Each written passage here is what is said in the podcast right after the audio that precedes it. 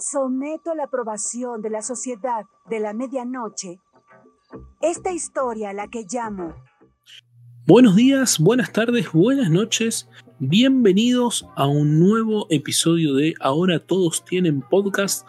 Mi nombre es Eduardo Pastor y les presento a mi amigo, mi hermano, el señor Diego Forgan. ¿Qué tal? Buenas a todos y todas quienes estén escuchando este podcast. Este, estamos acá ya en el cuarto capítulo, cosa que pensábamos hace tiempo que iba a ser bastante difícil, pero estamos acá firmes. Y en este caso va un poquito de la mano con el capítulo anterior, el capítulo 3, porque recordemos, si existe McDonald's, también existe Burger. Si existe Coca, también existe Pepsi. Y si existe Android, también existe iOS. Entonces, como en el capítulo anterior hablamos de Escalofríos, que era la serie de Fox Kids, en este caso vamos a hablar de la contracara de Nickelodeon, que era Le temes a la oscuridad. ¿Vos, Edu, veías Le eh, temes a la oscuridad? Veía eh, Le temes a la oscuridad. Em, si tengo que recordar, por ejemplo, la intro empezaba mucho más eh, fantasmagórica que la de escalofríos en una primera instancia. Después como que se desvirtuó un poquito y te empezaban a poner eh, partes de los episodios y eso ya no daba tanto miedo, pero el comienzo era fulero. El comienzo era fulero, la hamaca moviéndose en la, oscuridad sola, las hojas volando. Sí, concuerdo totalmente porque ya la música y el compendio de imágenes que daban era totalmente tétrico. Digamos que uno veía eso y sabía ya que estaba viendo una serie de terror, terror infantil en este caso, pero estaba viendo eso. Este, una, búsqueda distinta a la de escalofríos, pero terrorífica igual. Sí, el blanco y negro.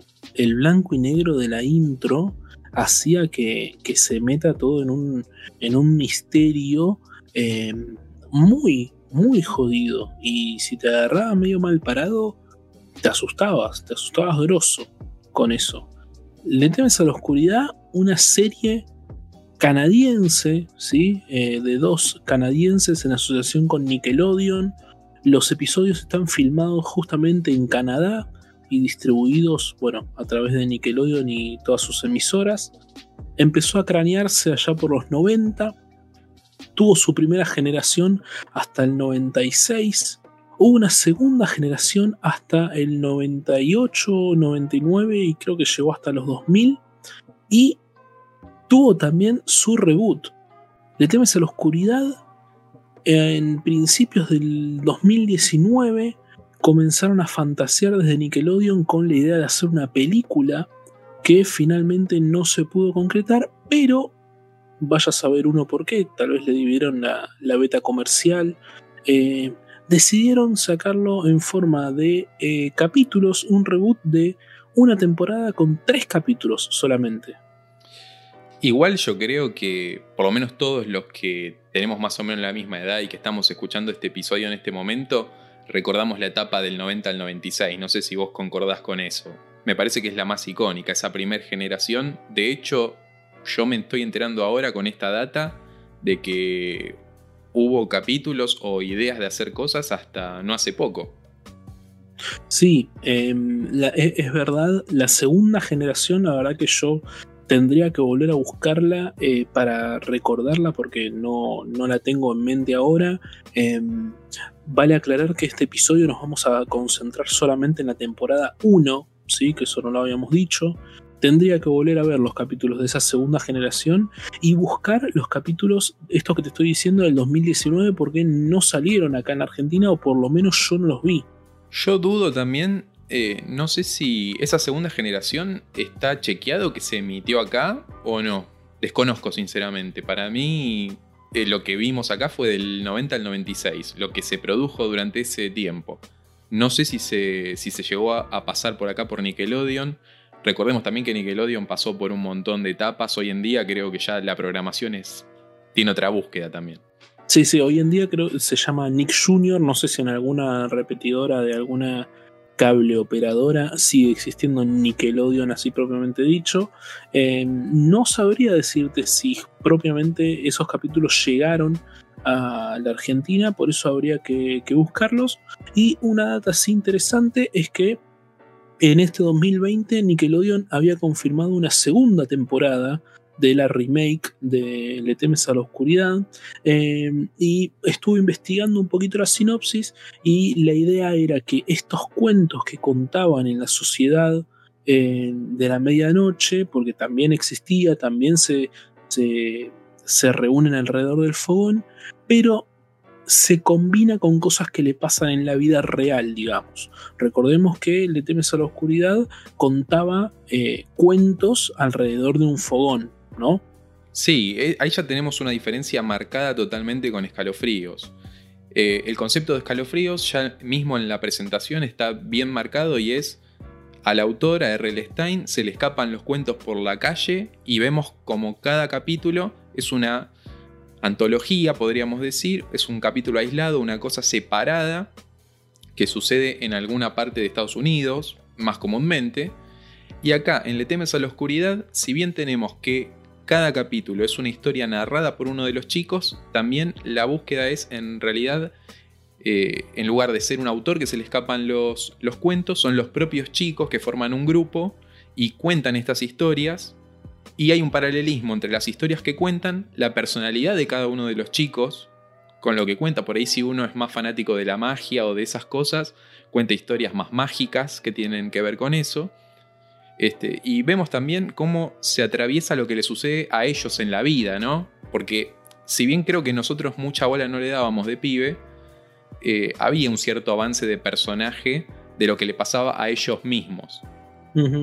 Sí, em, y Le temes a la oscuridad presentaba también un, modo de narrar las historias que podríamos eh, definirlo como un relato enmarcado, ¿no? En la historia de Le temes a la oscuridad, que en realidad era la de los chicos que se juntan alrededor del fogón, en cada capítulo presenta a su vez dentro otra historia que es el cuento propiamente dicho que narra cada uno de los chicos que vos decís para contarles a la gente que nos está escuchando, em, la idea de este capítulo es poder eh, hacer una breve sinopsis de cada uno de los episodios, episodios que creo que muchos recordarán, episodios que tal vez pasaron al olvido.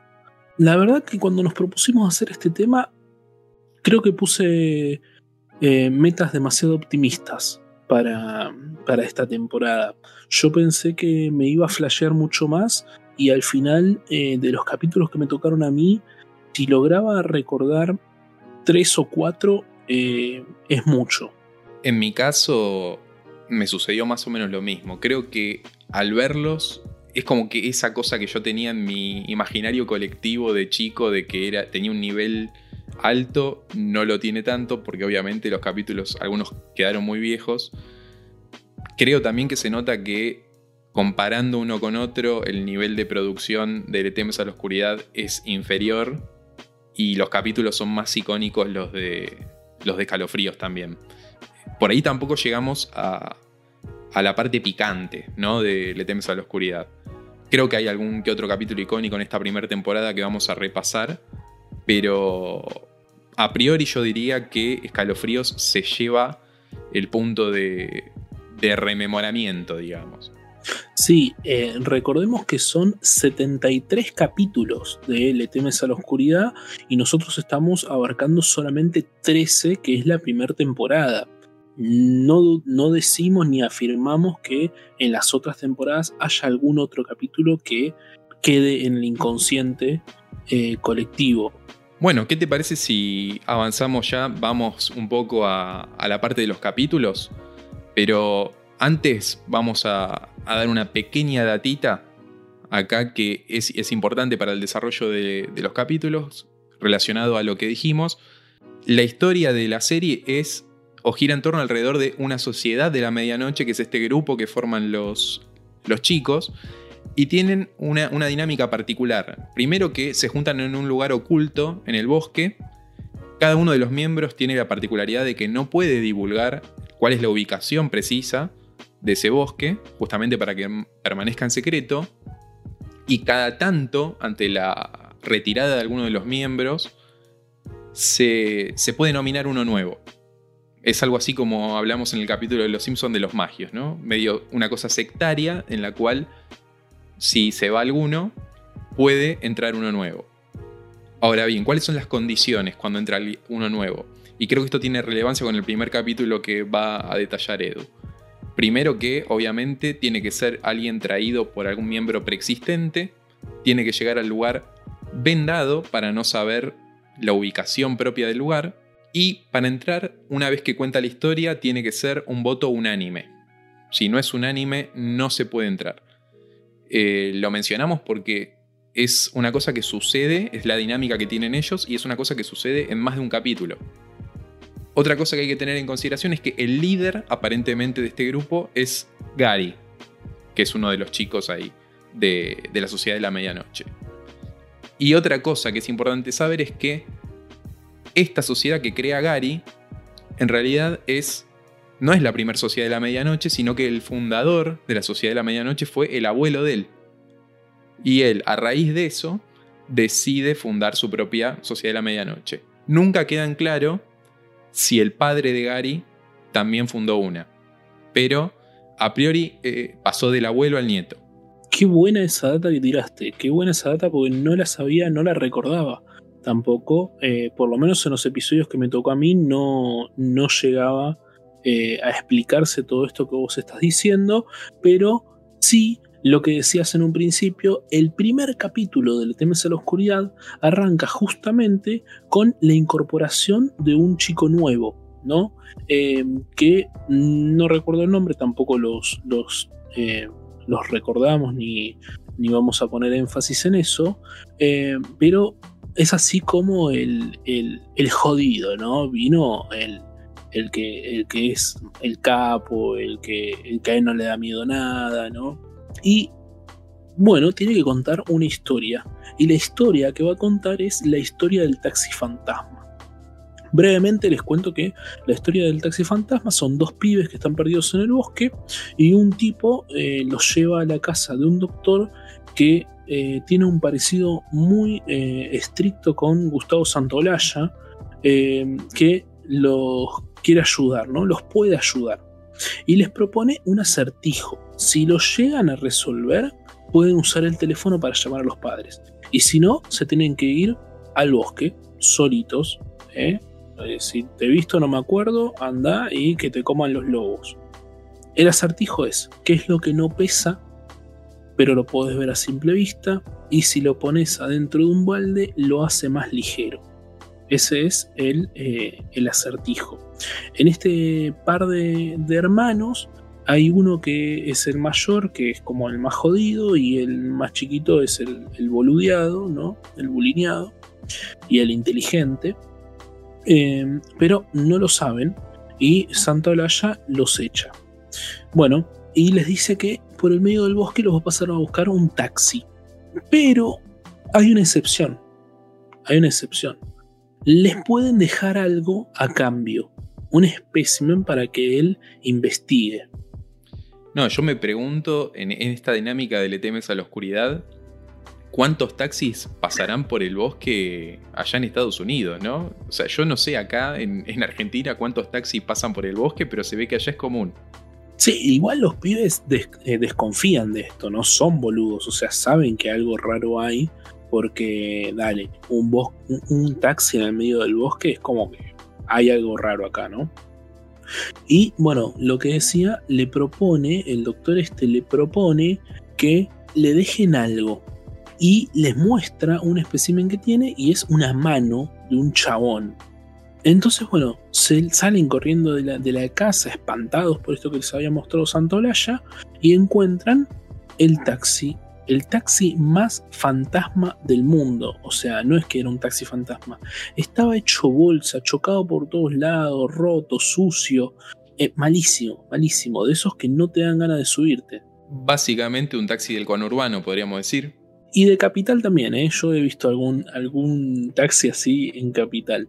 Bueno, y cuando se suben, eh, encuentran que el que lo maneja es el mismo chabón que los había encontrado al principio en el bosque, que los había llevado a la casa del doctor Santaolalla. Y ahí descubren que la mano era de él. O sea, el chabón manejaba con una sola mano. ¿Cómo carajo hacía? No sé. Y les empieza a contar la historia y le dijo que él lo había llevado a Santolaya hace 40 años, que no pudo resolver el acertijo y que eh, ahora se encarga de llevarle, de llevarle gente al doctor. Eh, y ahí, ahí la historia se pone turbina. Se pone turbina mal porque el chabón le agarra así como un, brote psicótico, le dice que él había chocado y que murió y que todas las noches vuelve a hacer el mismo accidente con distinta gente, pero mal, ¿eh? a los gritos, con los ojos sacados, eh, le da vuelta a la cabeza. Recuerdo que, me, que en su momento me asustó, recuerdo que en su momento me asustó. Yo recuerdo exactamente lo mismo. Si hay una escena que tengo grabada a fuego de Temes a la Oscuridad es el taxista manejando, dándose vuelta, mirando a los pibes en el asiento atrás y diciéndole que es él el, tipo al que le falta la mano y que se, la se, van a dar un palo contra el árbol. Y la locura que, muestra el tipo. Yo no. A ver, el capítulo, obviamente, este no lo, no lo reví porque nos lo repartimos y este le tocó a Edu. Pero en mi, en mi, en mi recuerdo es psicópata total. Psicópata total el tipo. Este, y la traducción creo que, o sea, el doblaje también está muy bien hecho. No sé si fue, era tan psicópata el original, pero el doblaje es muy psycho. Sí, sí, sí. Em, era, era para asustar. O sea, te dabas cuenta de que tocaba temas que tal vez en escalofríos. A ver, si bien la producción, como decía Diego, eh, es de menor calidad o se nota que hay menos guita puesta, digamos, en Le temes a la oscuridad que en escalofrío, eh, hay ciertos momentos o ciertos pasajes de algunos capítulos que son mucho más turbios que en escalofríos. Yo no sé si en escalofríos se, se hubiesen animado a poner a un chabón totalmente desquiciado llevando a dos menores en la parte de atrás de un auto y diciéndole que se la iban a poner contra un árbol. También yo creo que en Le temes a la oscuridad hay muchas cosas que no se las plantean. Como que las cosas pasan. Eh, digamos que en ningún momento el capítulo se, pone analítico en decir por qué estaban los chicos caminando solos por el bosque sin los padres, por ejemplo. No, estaban ahí y la historia arranca y dale que va. O sea, hay muchas cosas que por ahí en Escalofríos estaban un poco mejor armadas. Tampoco digo que Escalofríos sea la lógica total, ¿no? Pero al menos en estos capítulos de la primera temporada vemos que las transiciones de un punto A a un punto B de la historia pasan sin mucho cuestionamiento y dale que va y dale que va. Sí, sí, sí, sí, sí, eso es verdad. Y también con respecto a lo que decís vos de, revisar las cosas, yo creo que tampoco había em, una, una cuestión de, che, para, esto que vamos a poner, ¿va a estar bueno para la tele? ¿Va a estar bueno para que lo vean los pibes? O sea, si bien es obvio que estaban haciendo un producto televisivo, yo creo que escalofríos en este punto se, se piensa un poco más o se revisa un poco más si lo que están haciendo eh, no va a terminar traumatizando a los pibes, ¿no? Creo que hay también una diferencia muy importante que es que Escalofríos está basado en un material que ya estaba escrito. ¿Está bien? Y Le temes a la oscuridad se tuvo que ir haciendo. Es como que cuando estaba, cuando se hizo Escalofríos ya tenía más de 30 libros publicados y ya los guionistas tenían para sacar historias a mansalva. Y ya estaban curadas de alguna manera porque los pibes compraban eso, los padres compraban eso y tenían cierto renombre ya los libros. Ahora, Le temes a la oscuridad salió de la nada. Es decir, a diferencia de Escalofríos que tenía un sustento, una base, un material previo, acá se largó la serie de una. creo que se publicaron un par de libros después en base a los capítulos, pero fue primero la serie y los guionistas tuvieron que trabajar con eso. Claro, sí, tal vez Escalofríos tenía un, sustento que, que, ya le decía que iba a salir bien las cosas, ¿no? En cambio, Le temes a la oscuridad era, era ir escribiéndolo. Igual, Edu, decime ya mismo si resolvieron el acertijo o no. Ahora quiero saber. No, se cagaron muriendo contra un árbol. No, mentira, mentira. Eh, justo antes de chocar contra un árbol, resuelven el acertijo y se rompe la maldición. ¿Te acordás, Di, cuál era la resolución del acertijo? Siendo honestos, sí me la acuerdo porque ese pasaje eh, creo que lo vi en YouTube. Pero te propongo algo que se me ocurre ahora. ¿Qué te parece si la resolución la dejamos para el final? O sea, a priori saben que lo resolvieron los chicos y se salvaron. Pero dejemos la resolución del acertijo, vos repetilo ahora para que la gente lo piense y al final decimos la respuesta del, acertijo. Me gustó, me gustó ese juego. Eh, voy a repetir el acertijo y, y también se me ocurre que cuando salga este episodio en el Instagram vamos a volver a escribirlo para ver qué contesta la gente y para ver si escucharon hasta el final la respuesta verdadera o no. Me copa. Dale, de una se lo pasas a nuestro community manager y que haga todas las gestiones. Yo se lo paso y él se encarga. Em, dicho sea de paso, funcionó muy bien la encuesta de si era Slappy o no eh, Benson de Toy Story 4. Gracias a toda la gente que votó. Nuestro community manager está muy contento. Gente, por favor, piensen antes de votar. Este país no sale adelante si no, ¿eh? Piensen antes de votar. Este, qué sé yo.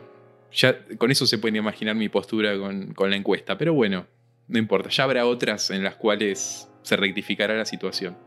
La gente ha hablado y para la gente era un tributo a Slappy. Bien, sigo, sigo. Eh, el, enigma, el acertijo, la adivinanza que tenían que resolver es, ¿qué es lo que no pesa? Lo podés ver a simple vista y si lo pones adentro de un balde lo hace más ligero. Entonces, al final del podcast van a escuchar cuál es la respuesta. Les dejamos todo este tiempo para que vayan carburando, para que vayan rumiando, para que vayan pensando cuál puede llegar a ser la respuesta correcta. Los chicos del episodio ya se salvaron, ¿sí? Y después, ¿cómo termina este episodio? Aparece el guardabosque, los padres lo estaban buscando a, los pibes y los llevan a la casa. Chimpum, final feliz. Paso yo entonces con el segundo capítulo de la temporada 1, que es la historia de la risa en la oscuridad. Ese es el nombre del capítulo. Como dato trivial, es uno de dos capítulos de la serie que ya inician con una narración y no con los chicos reunidos en la fogata. Recordemos que la estructura siempre los chicos están en la fogata o pasa algo con los chicos, se juntan en la fogata y se cuenta la historia. Acá ya arranca con una narración de una.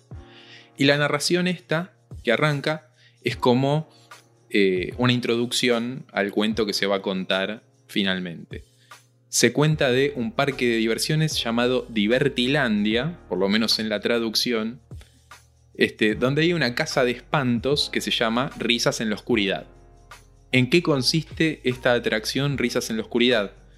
Es como si fuese una casa este, de espantos básicamente de cualquier parque de diversiones donde te encontrás con los monstruos. Si me dejas acotar en este momento, vi el trailer de la remake de Le temes a la oscuridad y si no me equivoco el parque de diversiones que llega al pueblo donde viven estos pibes se llama Divertilandia. Así que no sé si es una remake específica de este capítulo o si está enmarcado o si continúa una historia similar a esta, pero va por ese lado.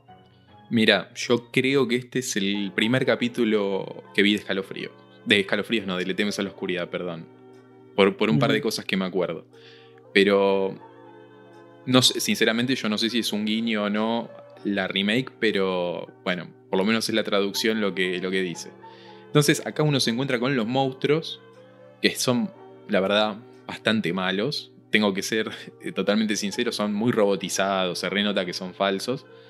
Y bueno, te muestran a dos chicas, que, dos nenas que van al, parque, al, juego este, a esta atracción. Y ven a los monstruos, qué sé yo. Y al final de todo el recorrido del parque, de la atracción, perdón, tenés seis puertas, de las cuales tenés que abrir la correcta para poder salir. Y si no abrís la correcta, te sale un monstruo de cada una, digamos no sé, suponete, abro la 1, no es, sale un bicho. Abro la A3, no es, sale un bicho, hasta que abro la correcta y me deja irme. En ese momento se corta este primer relato que, que introduce el tema del parque y todo, y se ve que una de las chicas de la Sociedad de la Medianoche, que es Kirsten, le tiene miedo a los payasos y le, la bulinean un poco entre los otros pibes, le dicen, no, no, quédate a escuchar la historia, que qué sé yo, no, pero me da miedo. Finalmente se queda y la historia esta la cuenta Betty Ann, que es otra de las miembros de la Sociedad de la Medianoche. Entonces, ahora sí empieza el relato posta y es el relato de tres pibes que van al parque, ven esta atracción y aparentemente hay una leyenda de que en ese juego, en la atracción que se llama Risas en la Oscuridad, hay uno de los monstruos que aparece cuando abrís la puerta, que es un payaso que está maldito. Porque aparentemente hubo un payaso de un circo que se afanó la recaudación del circo, se escapó de la cana y se escondió en esa atracción. Pero como el tipo le gustaba fumar habanos, en un descuido el habano incendió la atracción y él se murió en la atracción con, con todo. Entonces, cuando la reconstruyeron, pusieron a este payaso que sale de una de las puertas en honor a él, digamos. Este payaso se llama Sibo, Z-E-E-B larga O. Y aparentemente es mítico ahí en, esta atracción, en, eh, en uno de los, este, de los monstruos que sale de la puerta. Entonces los pibes están ahí dicen, che, vamos a entrar o no, les da miedo claramente, y uno de los pibes, que es el más capo, el que se cree todas, dice, no, tenemos que entrar y qué sé yo. En ese momento se cruzan con el encargado del parque, o el supuesto encargado del parque, que es el mismo actor que hace de Santolaya en el capítulo 1, que revelo el nombre del personaje, se llama Dr. Vic en el primer capítulo. Aparentemente es uno de los actores que aparece un montón, es un canadiense también que aparece en un montón de capítulos. En particular, el chico este, el creído, se llama Josh y le dice a los otros dos del grupo que, no, yo voy a entrar porque yo no le tengo miedo a los payasos y qué sé yo. Entonces le dice, bueno, ok, entra. Pero ¿cómo sabemos que vos entraste y recorriste todo el juego y que no te quedaste en la puerta esperando 20 minutos y saliste? Entonces dice, ok, para que vean que yo hice lo que tengo que hacer, voy a ir hasta el final, voy a abrir la puerta del payaso y le voy a robar la nariz. Y si yo te traigo la nariz, le dice a uno de los chicos, vos la vas a tener que usar una semana en el colegio. Entonces entra, obviamente adentro del juego le da muchísimo miedo, pero llega hasta la puerta del payaso, le roba la nariz y se va. Eh, los amigos no pueden creer de que el chabón se afanó la nariz. Obviamente él se sigue vanagloriando de que se afanó la nariz, todo engreído mal. Y empieza como a notar señales de que algo anda mal. Empieza a sentir humo de habano, por ejemplo. Hasta que un día, como sucede en un montón de capítulos de Le temes a la oscuridad, vuelve a la casa y los papás no estaban, se fueron al teatro. Le dejaron una nota de que se fueron al teatro vamos a notar que en un montón de capítulos los padres están ausentes. Ya vimos que en el capítulo que contó Edu, los padres no estaban. En este desaparecen. Si este, si este podcast lo están escuchando eh, cuando se levante la cuarentena, antes de irse a bailar a algún lado y están haciendo una previa, cada vez que digamos que los padres no están con los pibes, tienen que tomarse un trago, porque va a seguir sucediendo. Creo que sucede, por lo menos en los que vi yo sucede un montón. Las figuras adultas en, este, en esta serie de los padres, bastante ausentes. Entonces el pibe le, dejan una nota, le dicen, mira, te dejamos este, espagueti para que te calientes y una... Eh, como un pudín de chocolate para que tengas de, de ¿cómo se llama?, de postre. El chabón pone el, espagueti en el microondas para calentarlo y empieza a escuchar ruidos en la casa. Y se empieza a, a perseguir, ¿viste? Agarra el bate de béisbol, la típica de los Yankees, y obviamente no encuentra nada. Cuando vuelve a la cocina y abre el microondas, ve que adentro de. que hay un montón de olor a habano. Abre el tupper donde estaban los fideos y está lleno de, de colillas de habano, resto de cigarrillo y qué sé yo. Entonces le agarra un cagazo padre, se va, se encierra en la pieza y lo llama al amigo y le dice, dale, ya sé que sos vos, no me hagas más jodas y qué sé yo. No, no, yo te juro que no soy. Y en ese momento él traba la puerta de su habitación y ve cómo sale humo de cigarrillo de abajo de la puerta. Y sale un, eh, un globo que se infla y le dice, devolvémela, si no la voy a ir a buscar. Entonces ahí, él en el medio de la noche vuelve al parque con una bolsa papel madera, va al, a la atracción, va hasta donde está el payaso, le devuelve la nariz y le lleva una caja de habanos que no sé de dónde la sacó un día de semana a la noche siendo un menor de edad. Por ahí se la afanó al padre. muy normal. Claro. Todo muy normal. Le dice, mira, te pido perdón, para que esté todo bien, te dejo esta caja de habanos para que vos este, la disfrutes, te dejo la nariz y está todo bien. Entonces se las deja apoyadas en el piso, se va de la atracción y después cuando sale el payaso sale con la nariz puesta, qué sé yo. Cuando corre, el, el encargado del parque se empieza a reír, mirando cómplice al cartel donde está el payaso, dando a entender de que el encargado todo el tiempo fue el payaso también. Pero nada, eso es todo el capítulo 2 de la temporada 1. Y yo, la verdad lo vi, para mí, los recursos para generar terror en este capítulo no están tan buenos, pero cuando era pibe me morí de miedo, directamente. Yo me acuerdo que vi Le temes a la oscuridad, creo que venía después de La Ventana de Alegra, una serie que era medio con, con marionetas y qué sé yo. Vino esto y yo no lo podía creer y viéndolo ahora en el tiempo no envejeció bien. Pero bueno, obviamente acá está dejando, como dejaban también los escalofríos, la enseñanza de no hay que agrandarse, no hay que subestimar a nadie, sino que tranqui, humilde y no le afanes la nariz a los payasos. Sí, yo creo que los capítulos de Le temes a la oscuridad, a diferencia de los de escalofríos, eh, no van a pasar a la historia retro de, series por algo bueno, sino eh, viéndolos hoy en día en perspectiva, deja mucho que desear. No así con los de escalofríos que son, eh, son muy buenos, no son obras de arte, pero son muy buenos. En cambio, Le temes a la oscuridad y tiene una, una, calidad inferior. Eh, yo te voy a, contar el capítulo 3, la historia del fantasma solitario. Particularmente, si no sucedió antes, te cuento que en este episodio a una pibita los padres la mandan de vacaciones a la casa de la tía, ¿sí? O sea, otra vez los padres se la quieren sacar de encima y anda con la tía que te fume ella todo el verano. Y a la prima, ¿sí? A la hija de esta tía no le cabe ni una la movida de que la prima esté ahí con ella. Apenas baja del auto de la tía, ya empieza a escuchar ruidos en una casa que tienen al lado. La tía le dice que no, que no pasó nada, que estaba así hace un montón, qué sé yo. Bueno, la prima se cree mil, se piensa que es la más, la más mejor de todas, es la líder de su grupo, rubia, menemista, habla por teléfono, flequillo, viene a lo Madonna. Eh, y Amanda, que es la prima esta que va de vacaciones, es re pueblerina, ¿no? Es re pueblerina. Eh, y siempre te marcan la diferencia con la ropa. ¿Viste? En el tema de la oscuridad te marcan la diferencia con la ropa. El pibe, el pibe bien está vestido con cuero, eh, remera de banda de rock, flequillito, qué sé yo. La pueblerina es como una camisa con el último botón acá arriba cerrado, pantalones hasta mitad del estómago. Y eso pasa un poco porque creo que le temes a la oscuridad. Está hecho más a pulmón. Hecho más a pulmón y se alimenta muchísimo de los estereotipos. Muchísimo. Este, los bullies de Le temes a la oscuridad son mucho más bully que los de escalofríos. Y como vos decís también en la vestimenta, en un montón de cosas, eh, se notan ese tipo de cosas. Sí, sí, sí. Son, los, los bullies de Le temes a la oscuridad son jedes, ¿eh?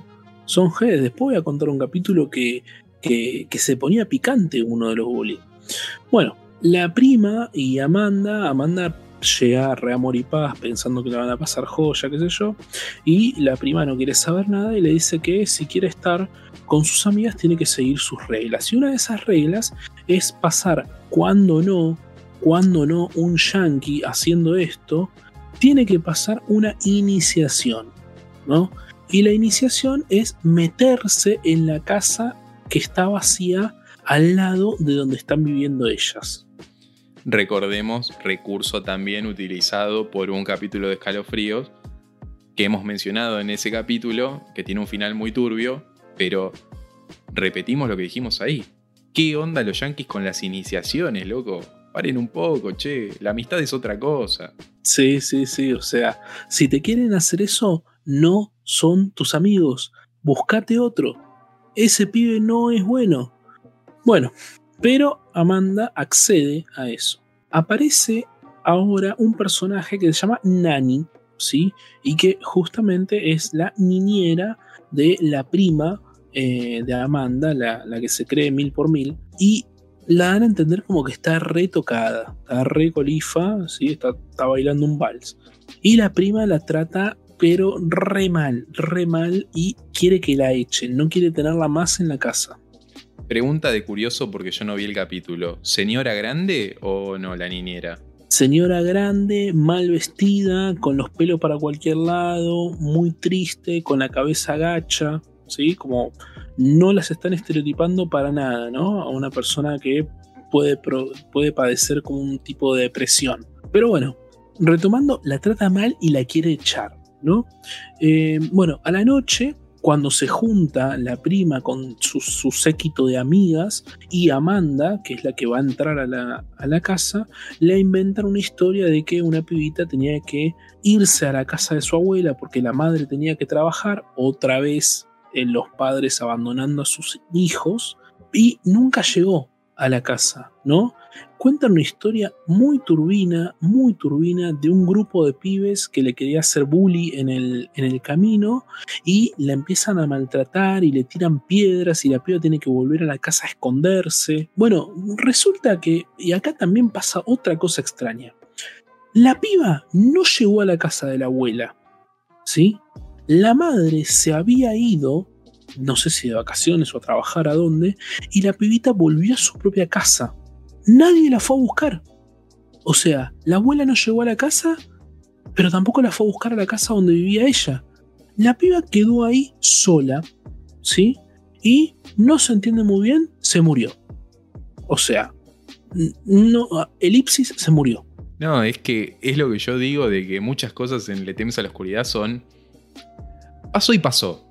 Ya está. No, no te preguntes mucho. Pasó. Listo.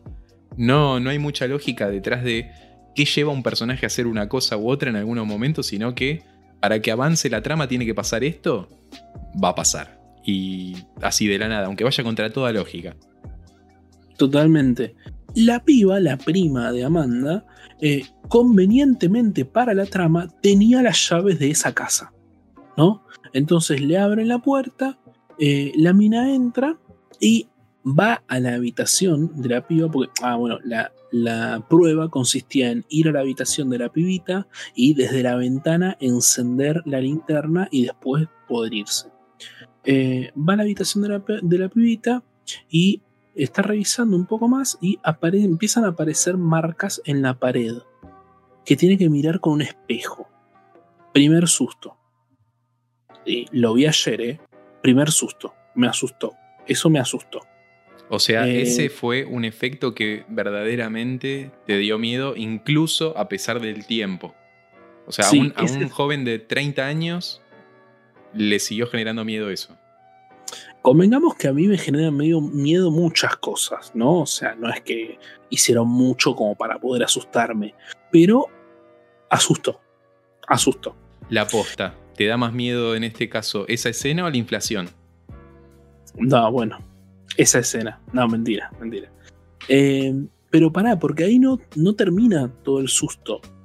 Porque después de que aparece esa palabra en la pared que tiene que mirar con un, con un espejo, aparece el fantasma de la pibita justamente en ese espejo y es re turbina. Ese fantasma es re turbina. Y me pegué un cagazo. Un cagazo zarpado, man. Mira, yo obviamente el capítulo no lo vi, pero pido por favor que nuestro community manager suba una foto después de eso al, Instagram porque quiero ver esa, ese fotograma turbina. A ver si es tan grave como parece. Yo también soy muy cagón, así que puede ser que me afecte. A ver, yo no sé si va a funcionar tanto la foto, porque si vamos al caso, es una pibita de 8 o 7 años maquillada de blanco con ojeras y corte carré, ¿sí? A lo María Elena Fuseneco.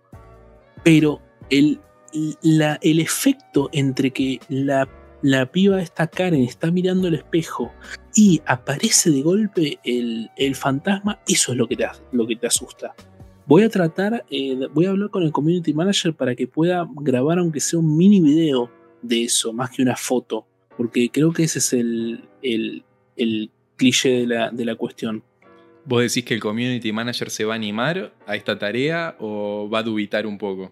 No, no, lo va a hacer, lo va a hacer, lo va a hacer un día de semana, bien al mediodía, con mucho sol, para no asustarse de nuevo. Continúo, obviamente la pibita se va corriendo de la casa, vuelve a la casa de la prima y convenientemente otra vez la tía no estaba.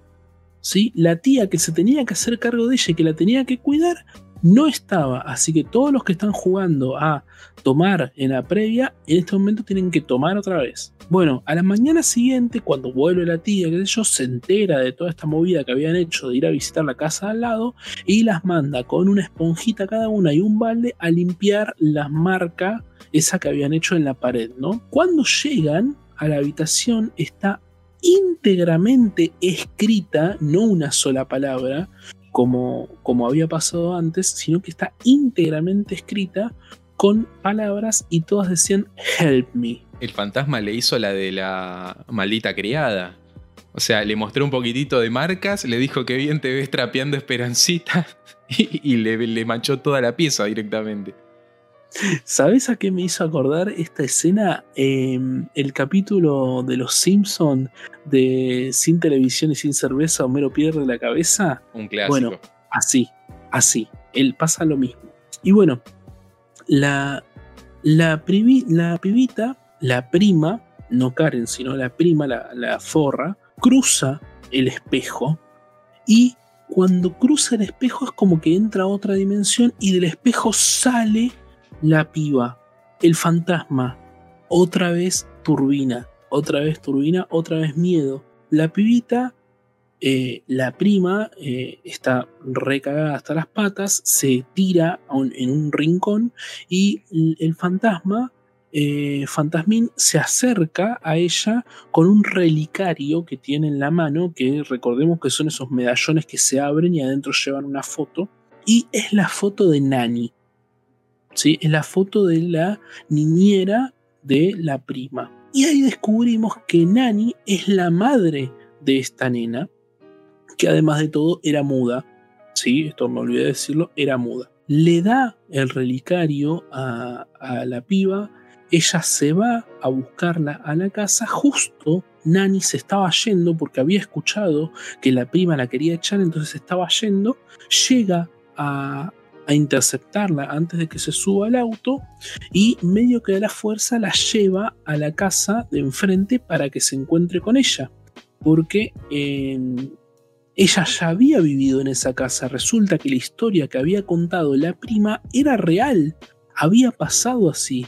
Y ella era la madre que se había tenido que ir a trabajar y la había dejado sola a la piba.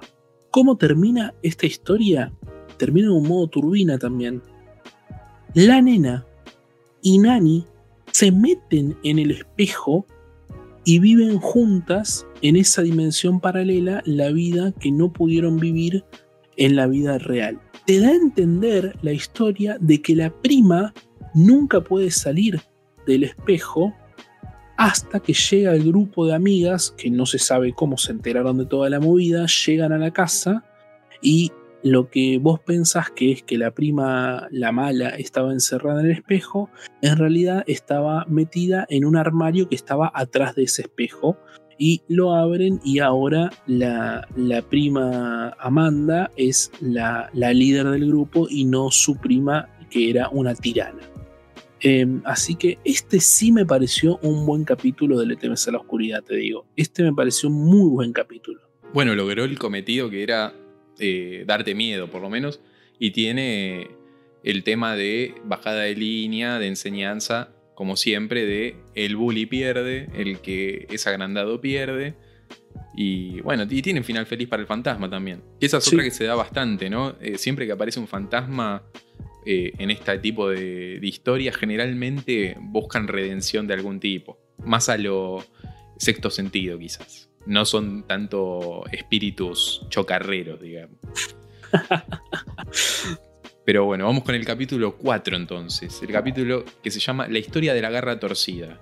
Y acá tenemos una historia que se repitió 20 millones de veces. Incluso los Simpson tienen un especial de Halloween con eso, que es el de la pata del mono de Homero que pide los deseos. Este también es uno de dos capítulos que empiezan con una- un relato antes de, de ver a los chicos en la fogata y toda la bola. Pero es un relato que no, no tiene final, digamos. O sea, uno de los miembros de la Sociedad de la Medianoche cuenta de un pibe, de un chico que está en la cama acostado y de la de abajo de la cama sale como un monstruo, un verdugo. Ahí el pibe se levanta, se da cuenta que era un sueño y cuando se da vuelta tiene al verdugo al lado una vez que se despertó. Clásico recurso. El resto de los chicos de la Sociedad de la Medianoche le preguntan, bueno, ¿y cómo sigue? ¿Qué pasó? No, no sé qué final darle. Así que lo dejo ahí, no sé qué pasó. Y medio que se enojan todos porque dice, loco, nadie contó una historia completa, todos están contando como bocetos de cosas que están craneando.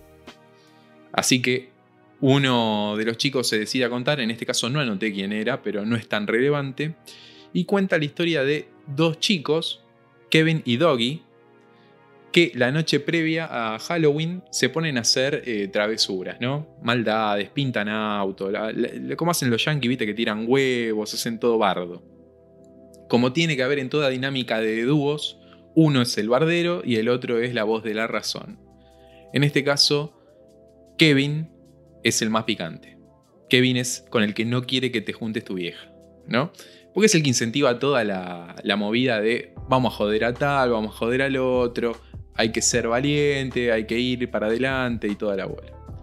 Entonces, Kevin propone ir a la casa de la señora Clove, que dicen que es una señora que en realidad es una bruja. Obviamente, todas las señoras grandes en Le temes a la oscuridad tienen medio tintes de que tienen algo paranormal. De hecho, yo le pregunté el look a Edu en el capítulo anterior de la, de la niñera y me da medio de que tenía medio un luquete raro, exótico, digamos. Y bueno, van a la casa esta de la señora Clove, le tocan el timbre y cuando la señora abre la puerta, los ve a ellos dos y le tiran espuma en la cara. Una maldad este, contra una persona de la tercera edad, muy. una bajeza, diría yo. Kevin estuvo muy mal ahí. La señora no ve nada, medio que trastabilla y tira un jarrón. Y el jarrón se hace pedazos en el piso y ellos salen corriendo como los dos cagones que son, básicamente. No se hicieron cargo de lo que acabaron de hacer. Al día siguiente, el día de Noche de Brujas, obviamente van a hacer el truco trato que hacen todos los chicos. Se disfrazan y van a buscar caramelos. A la vuelta, cuando ya agarraron un par de caramelos, ¿qué propone Kevin? ¿Qué, brillante idea tiene? A ver, Edu, ¿qué se te ocurre que, que pudo querer hacer? Mira, yo estoy entre dos. O, o decide irse pacíficamente a su casa a descansar para después poder hacer un servicio comunitario a la mañana siguiente bien temprano. O eh, ir a romperle las bolas a alguien. La respuesta correcta era la C. Se puso a analizar el mercado. Pero. No, no, mentira, mentira. Obviamente dijo. Este. Vamos a la casa de la señora Clova a pedirle a ella. Porque obviamente no nos importa haberle tirado espuma en la cara olímpicamente y romperle un jarrón, sino que. Y bueno, vamos encima a pedirle caramelo, ¿no? Entonces. Van, obviamente, Doggy, que es el otro, eh, la voz de la razón le dice, no, ¿te parece? Ayer molestamos a la señora, es una señora grande, ya le hicimos pasar un susto, no da que vayamos a joderla de nuevo. No, no, porque hay que ir, somos los únicos que nos animamos en el barrio a ir a la casa de la señora y qué sé yo, bueno, vamos.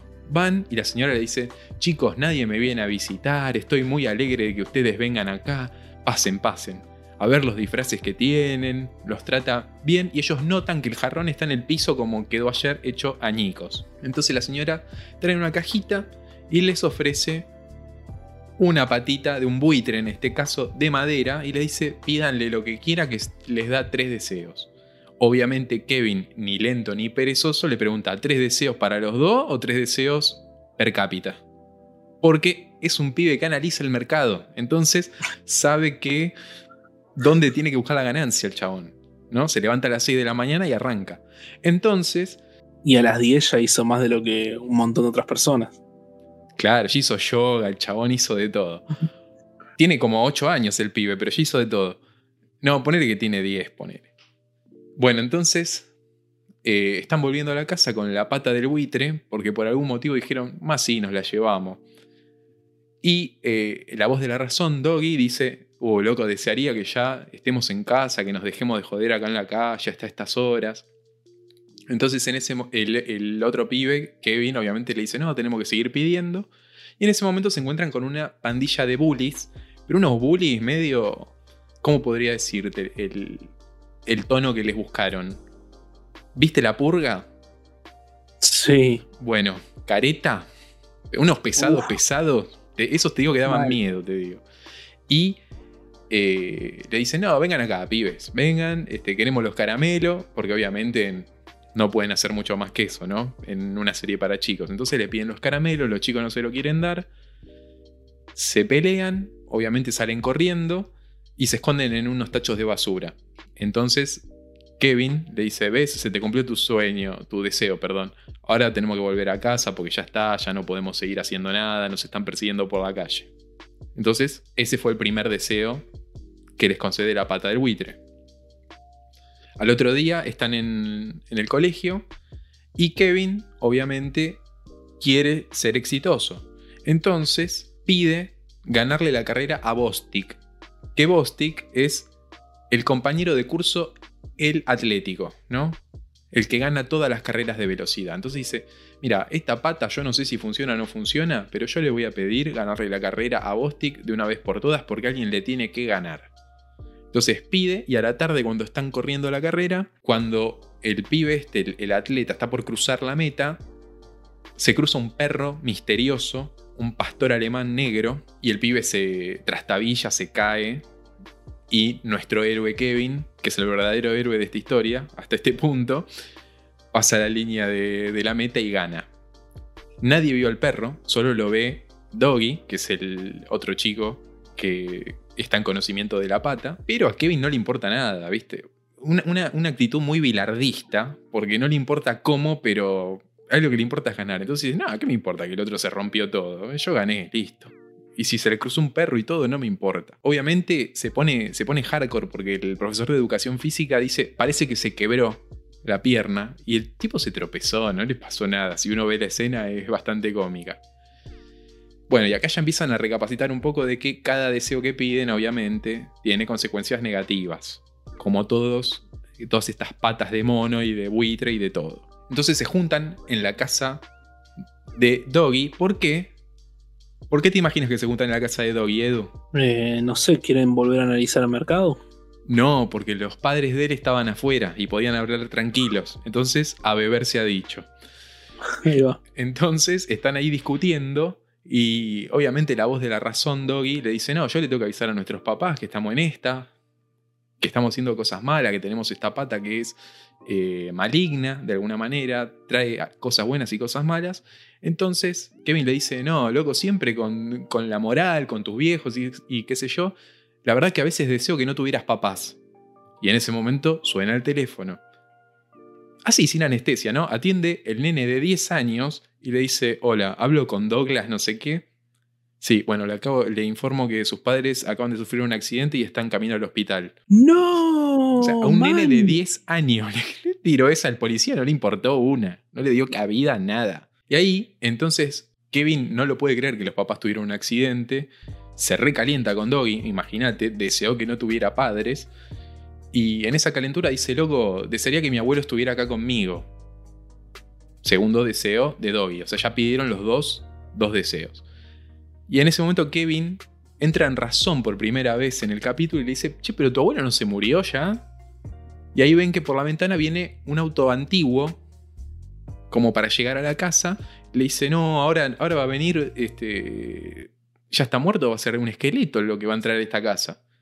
Y obviamente eh, se escucha el picaporte, como que quieren entrar a la, a la casa. Y Doggy finalmente agarra la pata del buitre y dice, loco, voy a hacer, voy a pedir el deseo que deberíamos haber pedido desde el principio. Deseo no haber roto ese jarrón y que nada de esto hubiese pasado.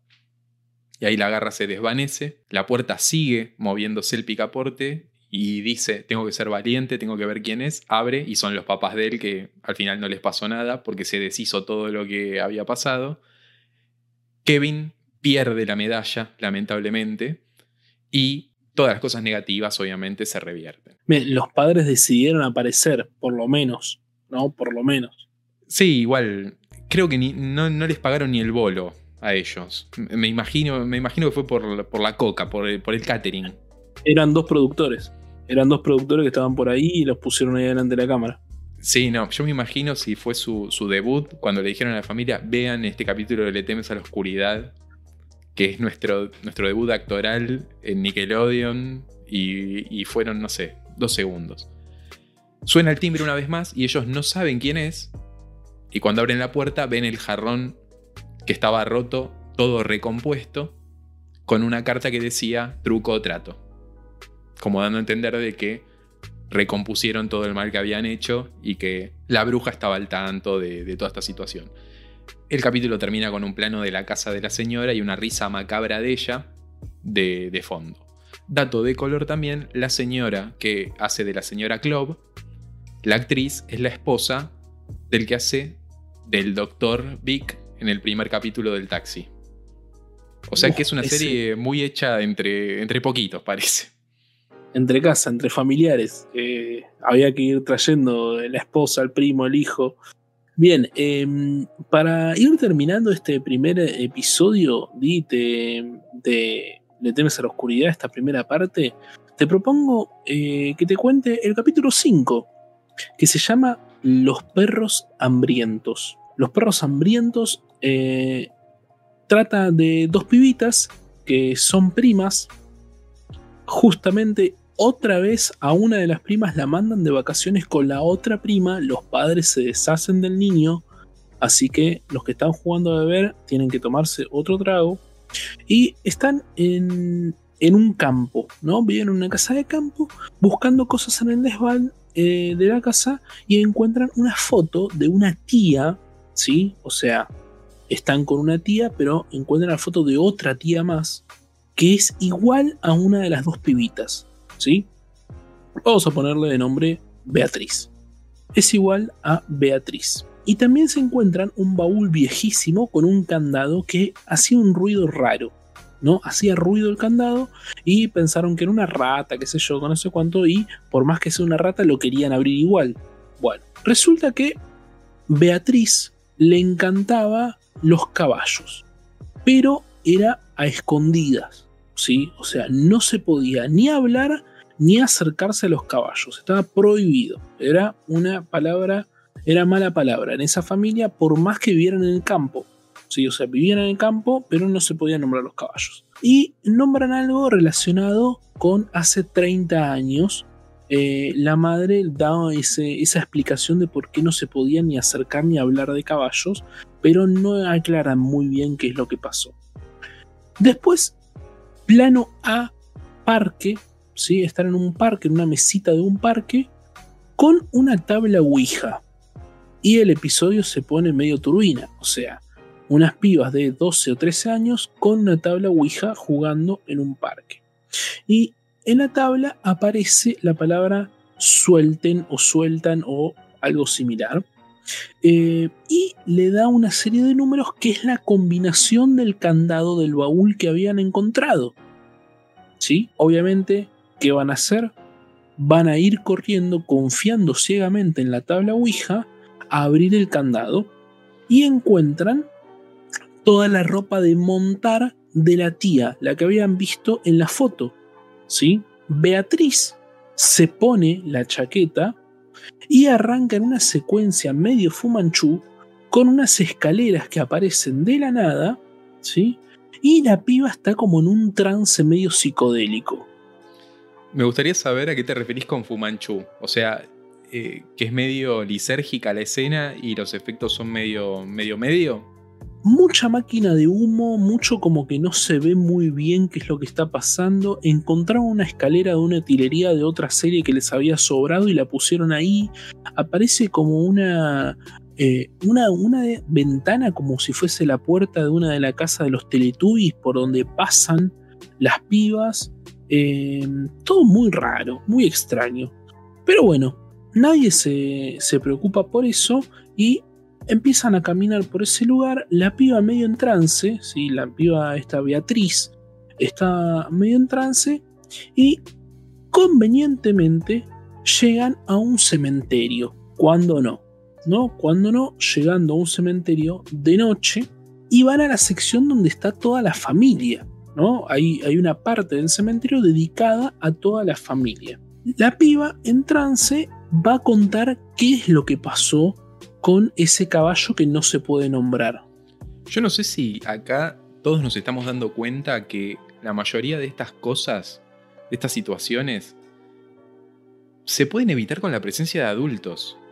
O sea, papá, mamá, me voy un ratito al cementerio con mi amiga. No, loco, no, te tenés que quedar en casa estudiando, haciendo la tarea, haciendo cosas de, nenas de tu edad, loco, no, no podés ir al cementerio. O sea que convenientemente la figura de, autoridad de los adultos la borran, pero no les importa nada. La piba en trance ¿sí? cuenta cuál, era la historia. Y resulta que más o menos es así porque es medio, medio rara también. Cuenta la historia de una zorra, ¿sí? de un zorrito, que sale corriendo de un establo y como se la iban a morfar los ropes que tenían, que eran perros de casa, ella va atrás con su caballo para que no se la coman eh, y se asusta, el caballo no salta y se cae y ella se muere. ¿Sí? La tía se muere. La que había poseído el cuerpo de Beatriz era la tía a través de ese saco que se había puesto, entonces le estaba contando su historia en primera persona. Ahí aparece un viejo, un fantasma, diciéndole que, nunca volvió a darle de comer a los perros, que la estaban esperando. Y Beatriz, ¿sí? Eh, el fantasma en el cuerpo de Beatriz, le dice que no, que tuvo problemas, que nunca pudo volver, que recién ahora se hace un tiempo, etc. El viejo, el fantasma, nos cuenta también su propia historia y resulta que por culpa de ella que no volvió a darle de comer a los perros, los perros estaban cagados de hambre y se lo comieron al viejo. Y cuando se estaba escapando, le agarró un bobazo y se murió. Imagínate, estaba re caliente, pues se cagó muriendo por culpa de la piba que no le había dado de comer a los perros. ¿A esa familia le pasó una buena o todas de, ese estilo? Todas malas, todas malas, no hay una buena. Entonces, como Beatriz se siente, el, fantasma que había poseído el cuerpo de Beatriz se siente culpable por haber eh, provocado la muerte de este familiar que no se sabe muy bien quién es, corren al establo y se quedan encerradas mientras escuchan que están los perros ladrando.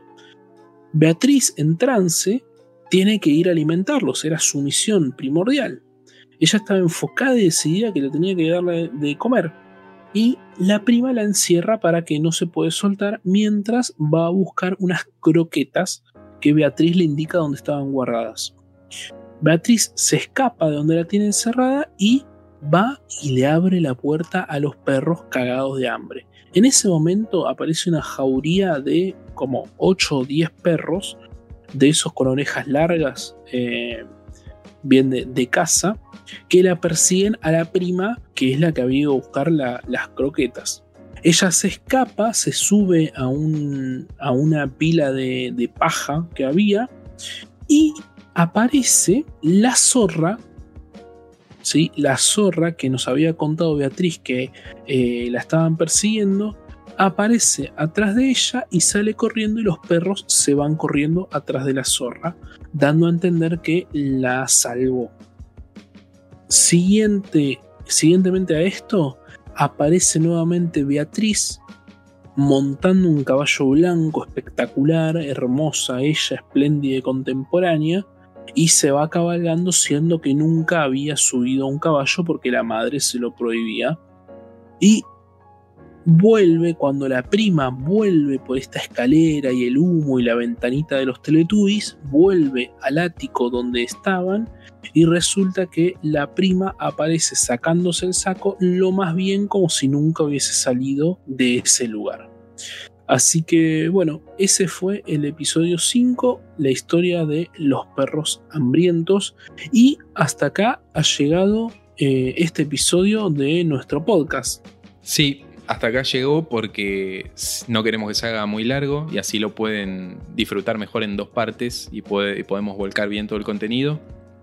De mi parte, eh, agradezco que nos hayan escuchado hasta acá.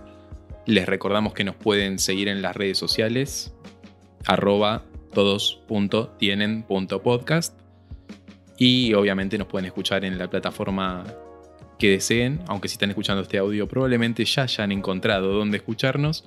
Si les gustó, también háganos la gauchada, compártanlo por favor. Eh, y nada, muchas gracias. Gracias por las repercusiones de, de los podcasts anteriores también que estamos recibiendo. Y antes de irnos, eh, tenemos que dar la solución del enigma que habíamos planteado en un principio. La respuesta era un agujero. ¿sí? Eh, no, se no, no, se rompieron la cabeza pensando eh, los productores de esta serie, pero por lo menos nos mantuvieron entretenidos un rato. Muchísimas gracias a todos por escucharnos. Muchas gracias a nuestros productores, a nuestros community managers, a nuestros amigos que nos hacen la gamba. Eh, estamos muy felices cada vez que recibimos un mensaje de escuché tal capítulo, me gustó tal chiste, te faltó tal otro. Sigan haciéndolo, nos pone muy contentos. Los queremos mucho. Esperamos que hayan disfrutado. Chau, chau. Chau. Declaro terminada la sesión de esta noche. Hasta la próxima y que tengan dulces sueños.